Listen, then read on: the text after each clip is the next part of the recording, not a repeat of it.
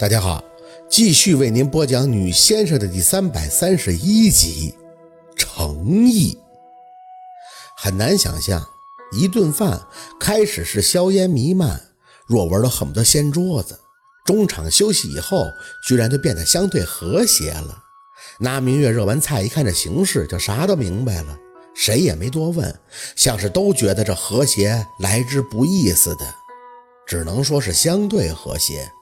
毕竟若文看起来还是有几分心事重重的模样，但是宝四已经很知足了，总不能要求这闹腾完一通以后，让大家像是没发生事儿一样的推杯换盏吧？这能看着若文和陆佩和和气气的坐着，已经是之前想都不敢想的了。天擦黑的时候，饭正好吃完，小六开着陆佩的车，带着他们上山去送灯。若文喝的有些多了，宝四扶着他上车时，感觉他脚下一直在打晃。那明月看他状态有些担心，嘴里小声的说着：“若文，要不你别去了，有啥话明天早上再去坟头念叨念叨呗。”若文醉眼朦胧的看了宝四一眼，摆手，嘴里的酒气很浓。“不行，我得去，你在家吧，在家等我们。”那明月只能点头，吩咐小六上山时候搀好了若文，可别让他摔了。打从宝四家这坟挪完了之后，那明月除了清明会跟着去烧纸以外，别的节日就很自觉地选择留守，也没人多让他。谁都知道他去之前二舅妈的坟头待着不得劲儿，尴尬是一方面，另一方面就是他看到坟营地就会多想。女人的心思多吗？那明月总是合计自己百年之后跟谁埋在一起，这问题他问过若文数遍。问完若文呢，又会问小六跟宝四，因此宝四他们很自然的就选择让这个现任的二舅妈眼不见为净。咋说那都是以后的事儿了。站在活人的角度上，谁愿意聊死了以后的事儿啊？况且那明月和若文的年纪也不大，谁聊这个都觉得晦气。一路上没有谁多说话，若文闭着眼小眯了一会儿。到了山下以后，酒醒了几分，提着自己制作的灯笼上山，点香送灯，告诉仙人今天是十五，过元宵节了，都亮亮堂堂的。这些话年年都是宝四念叨的，算是张口就来。十五吗？烧不烧纸都可以。宝四本来的意思是不用烧的。若文说，既然陆佩跟着了，那就送点烧纸这个东西。阳间的讲究就是谁花钱去买的，或者是谁用纸凿的凿的铜钱，那就是谁送下去的。现在年头都变了，自己凿纸钱的很少，一般呢都是买。那明月的小卖店里就有，陆佩留了钱不多，二十就能买好几捆儿，所以带来的烧纸都算是陆佩买的。这是若文的用意，他说算是陆佩送到下边的钱，看看姥姥接不接。宝四听完这话以后，心里就紧张，但也没多说什么。天很干冷，宝四跪着，一边念叨，一边摆好了祭祀供果，上完香就站到了一旁。若文随即就看向陆佩：“小陆啊，你送钱吧。”陆佩没什么表情的点头，把烧纸在凤年的坟前摊开，就开始点火，嘴里轻声的说了一句：“薛奶奶，你还记得我吗？我是小陆啊。”当年我舅舅的事情，我一定要好好的谢谢您。很抱歉，现在才来看您。呼呼的风声中有些呜咽，小六有些紧张的朝着宝四身边靠了靠，嘴里小声的说着：“四姐，奶奶不会不收吧？”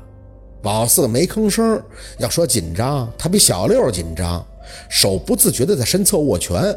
放眼出去，各个山头到处都是莹莹的黄色火光。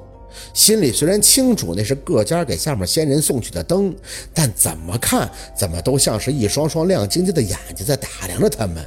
这景致，一年到头大概也就在十五这晚能在农村的山头看看了。准保没见过这些的城里人会以为那满山头都是吓人的鬼火。陆佩呢倒是很淡定，烧纸的一角跃起了火苗，闪烁间，宝四感觉自己鼻尖一凉，干寒的空气中。居然落下了冰晶，像是下雪了。有些惊讶的抬眼，这什么情况？没等缓神儿，稀稀拉拉的雪伴着水滴便落了下来。小六紧着衣服站在宝四旁边，惊呼：“四姐，这是下雨了吧？这大冬天的，不会吧？下雨这纸还能点着吗？”若文虽然有些微醉，但被熏陶的对异象这个东西还算是了解，随即就跪到陆佩的身边，嘴里不停的说着：“爸妈，钱你们一定要收着，这是小陆的心意啊，他对四宝是真心的。俩人不是好一天两天的了，这么多年了都不容易，咱们千万别难为孩子了。四宝呢，就是怕咱们家里人担心，才一直憋着不说呀。”宝四站着没动，眼睛却盯着陆佩不放。直到他手里的烧纸点燃，仔细的观察火光。宝四是干这些的，最会看的就是烧纸的程度。火苗很小，孱弱的还是分分钟要灭的趋势。心揪着不敢多说话，就看着陆佩小声的念叨，翻腾着纸张点着。薛奶奶，我知道您最疼宝四的，你放心，我会对他好的。这一辈子我都不会做对不起四宝的事儿，只要他开心，我怎么样都可以。你也知道，四宝最在乎的就是家里人的感受。如果您会祝福他，那他会比谁都高兴的。听着陆佩的话，宝四心里难免感触。陆佩什么性格，宝四很了解。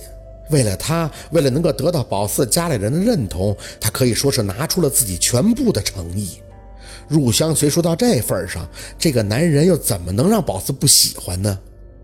雨伴着雪还在下着。透过陆佩烧出的这些微小的纸张火光，宝四甚至能清楚地看到这纷纷扬扬夹着雨的雪花，心里开始着急，怕这烧纸火灭了，几步就跪到陆佩身边，身体对着姥姥姥爷的坟头巷口：“姥姥爷，你们最疼四宝的，我会努力成为一个大先生，但是我也想和陆佩在一起，你们祝福我好不好？”后边的话，宝四有些说不出来。下雨的天像是把心也给捂潮了。他没有想到陆佩会突然来，也没有想到他会来陪着上坟。他一直都是在宝四身边帮他面对，他也让很多的事情都变得简单了。宝四没有理由不随着他站出来。